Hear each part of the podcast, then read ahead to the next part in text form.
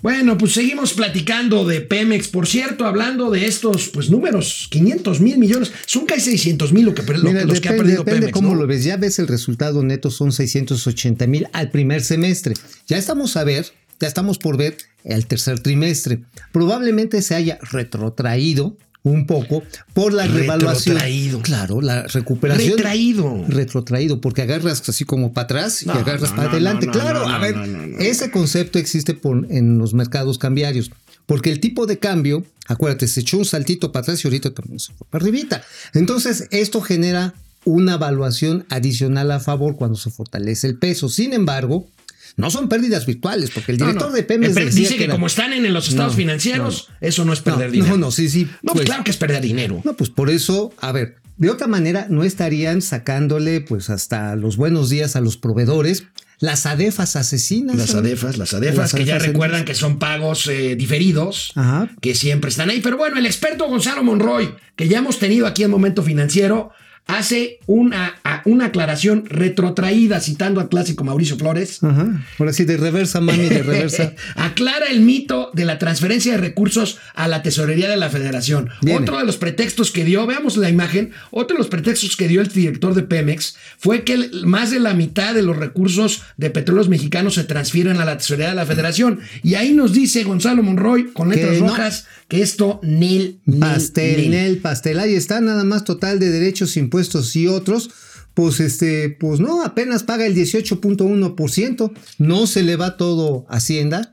En otras palabras, aquí contablemente se está demostrando que nos sale más caro el caldo que las albóndigas. Pues Claro, Ajá. claro, y estamos cerrando la inversión a, a, déjame- a- a personas este, del sector privado y alegan que no han producido nada y la verdad es que están Pero produciendo. también dice que vamos a alcanzar la meta de un millón punto nueve, un millón punto nueve mil barriles. Que es año. más fácil que Mauricio Flores se vuelva culto y docto y educado que llegar a un millón novecientos mil No, bueno, este barriles de petróleo. Es imposible. imposible. Es imposible. Va a llegar a un millón setecientos ochenta mil, pero eso sí ya con muchos pujidos, ¿eh? la verdad. A menos que le agreguen, que digan, oigan, es que los pues, el yacimiento de Sama resulta que lo están ahí compartiendo con una compañía privada y agarren toda la reserva y se la sumen. Bueno, ahí está, ahí está la tragedia de Pemex. El secretario de Hacienda y Crédito Público está haciendo, Arturo Herrera, un trabajo interesante de comunicación. Lo tengo que reconocer, lo tengo que reconocer. Ahora, el problema que tiene el secretario de Hacienda es la situación económica y su jefe, el presidente de la República. Pero bueno, hay que reconocer el esfuerzo de comunicación. Veamos cómo el subsecretario Llorio explica lo que son las reuniones del Fondo Monetario Internacional Muy y del claritas. Banco Mundial que se están llevando a cabo en estos días. viene por ahí.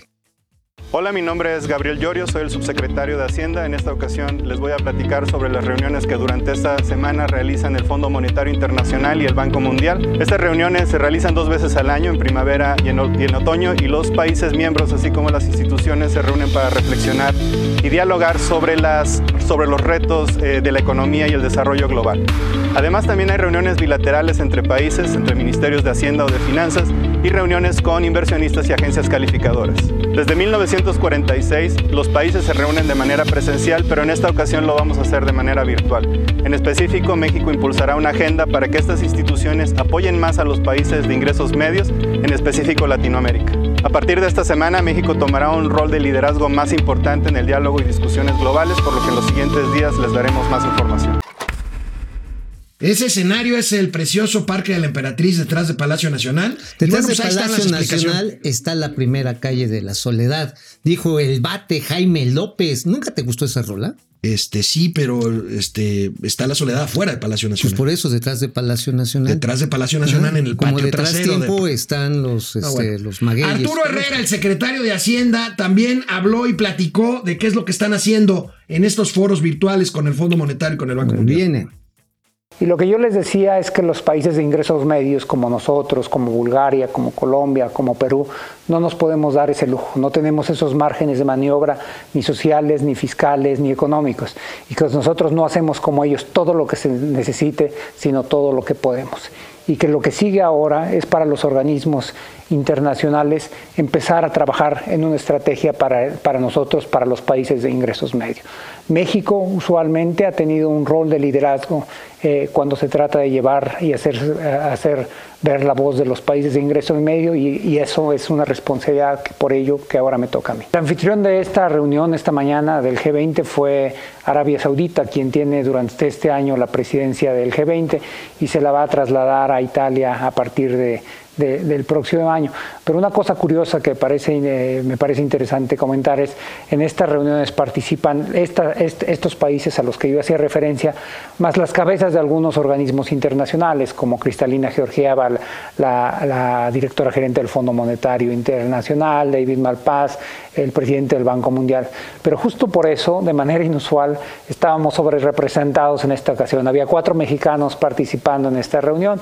Con la, con la representación oficial de México compartimos el tiempo entre, entre, entre Alejandro Díaz de León, el gobernador del Banco de México, y yo. Además, hay dos mexicanos más que participan porque son eh, las cabezas de dos organismos internacionales, dos secretarios de Hacienda.